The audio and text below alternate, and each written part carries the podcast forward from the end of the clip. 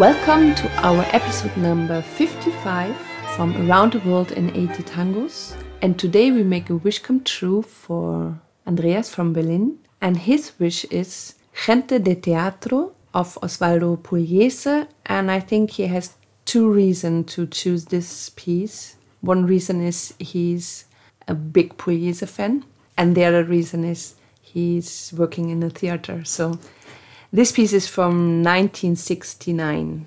The composer is Arturo Penon. He was in this time the first bandoneon of the orchestra of Osvaldo Pugliese and also the arranger.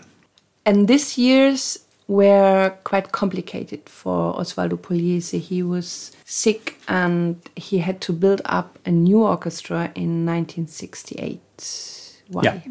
Uh, in 1968, the orchestra faced lots of problems, lack of work, and health problems. And then he proposed to some musicians to form a smaller orchestra, a sextetto, to find more work more easily. And then the core of his orchestra did this. They founded Sexteto Tango, and unexpectedly it went really successful. So they had a lot of work in television, in concert halls, because it was a concert band. They didn't play for dance. This was a difficult time for milongas and live music for dancers, so they became a orchestra for listeners. And so they had no time anymore to play in the orchestra of Pugliese. And in this moment, Arturo Penon, I think he was quite happy because he moved from the fourth bandoneon to the first bandoneon because the place of the first bandoneon was free in this moment. The first bandoneon for decades of the orchestra was Osvaldo Pugliese. Osvaldo Ruggiero left with Sexteto Tango, so his seat was free. And so Osvaldo Pugliese asked Arturo Penon to take this place. In this moment, he already played eight years in the orchestra of Osvaldo Pugliese. But his way before, he played with high level orchestra, I would say. Yes, when he was 17, 1944, he started his professional career and he played with such guys like Manuel Buzon, who was a high ranked orchestra leader. The music is fantastic. Bit forgotten. Unfortunately, he didn't record a lot but he played with very fine musicians and his music is really cool. So I really love DJs who present Manuel Buzon in the Milonga. Then he played with Edgardo Donato, the very popular, funny orchestra from the 30s and 40s, and also the quartetto of Roberto Firpo, which was still an active band in this time. And the beginning of the 50s, he joined Julio De Caro, who was still active but not in the milongas. He was playing in the radio and giving concerts, made recordings. In the mid 50s, he went to Japan with the orchestra of Juan Canaro, the brother of the big Francisco yeah, Canaro, of the businessman Francisco Canaro. And in the mid 50s, he retired from the music business. And he chose books instead of music. Yeah, he sold books the problem was he was also a dedicated communist, like Osvaldo Pugliese, so he shared his problems with, with the police and the repression and the reduction of the possibility to work. So he was fed up with that. So he left music business to sell books. But then Osvaldo Pugliese needed a fourth bandoneon. He needed to replace Ismael Spitalnik because he wanted to work as a chemist. It was his former profession, and Osvaldo Pugliese looked for somebody who was a fine musician, a good composer, a good arranger, and then he remembered this guy who played with De Caro and all the other guys. So he called him, and Arturo Penon came back to music. And he joined the big names Osvaldo Ruggiero, Victor Lavallén, Julian Plaza. Everybody of them later became orchestra leaders and the fantastic violin section Oscar Herrero, Emilio Balcarce, Julio Carrasco. Everybody knows the story of Anibal Troilo. When he got an arrangement of one of his fellow musicians or of an external arranger, the last word was his eraser.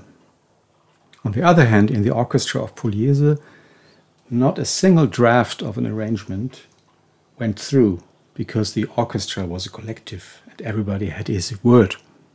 And there's a famous example when Julian Plaza presented his arrangement of La Mariposa. Osvaldo Pugliese himself changed seven times the introduction. I must say, I haven't heard this piece before. So shame on me because I'm also a big fan of Osvaldo Pugliese.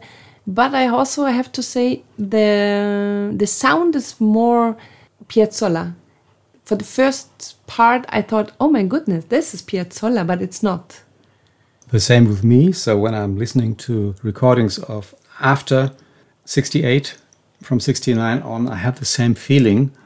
So it has lots of elements of Piazzolla for me, the phrasing of the bandoneons, and also the arrangement is a bit not boring, it's not bland, but it's more predictable. So there are these two rubatos, and they are really, you feel they come, they come. There is no surprise. They don't dare to do something. So you really miss the, the old guard of this orchestra. So it's a different sound, a different music. It has, it's a different orchestra. It has less power, definitely. 1984, Arturo left the orchestra of Pugliese because the second wife of Osvaldo Pugliese and he, they didn't like each other so much, we can say. Whatever. Osvaldo Pugliese was nearly 80 in this year. And of course, Lydia Pugliese had lots of power, lots of things to say. And for some reason, Arturo Penon had enough and he went. And then he traveled to Paris, worked there, and he had an engagement in Montreal with Ramon Paulinski, with some consecutive tango projects, and is said by testimonies like Hector Stamponi and Jose Libertella, they said this, that Arturo received the applause of his life in Montreal, that he was so estimated as a player, as a performer, as a person, that he really had a happy time there.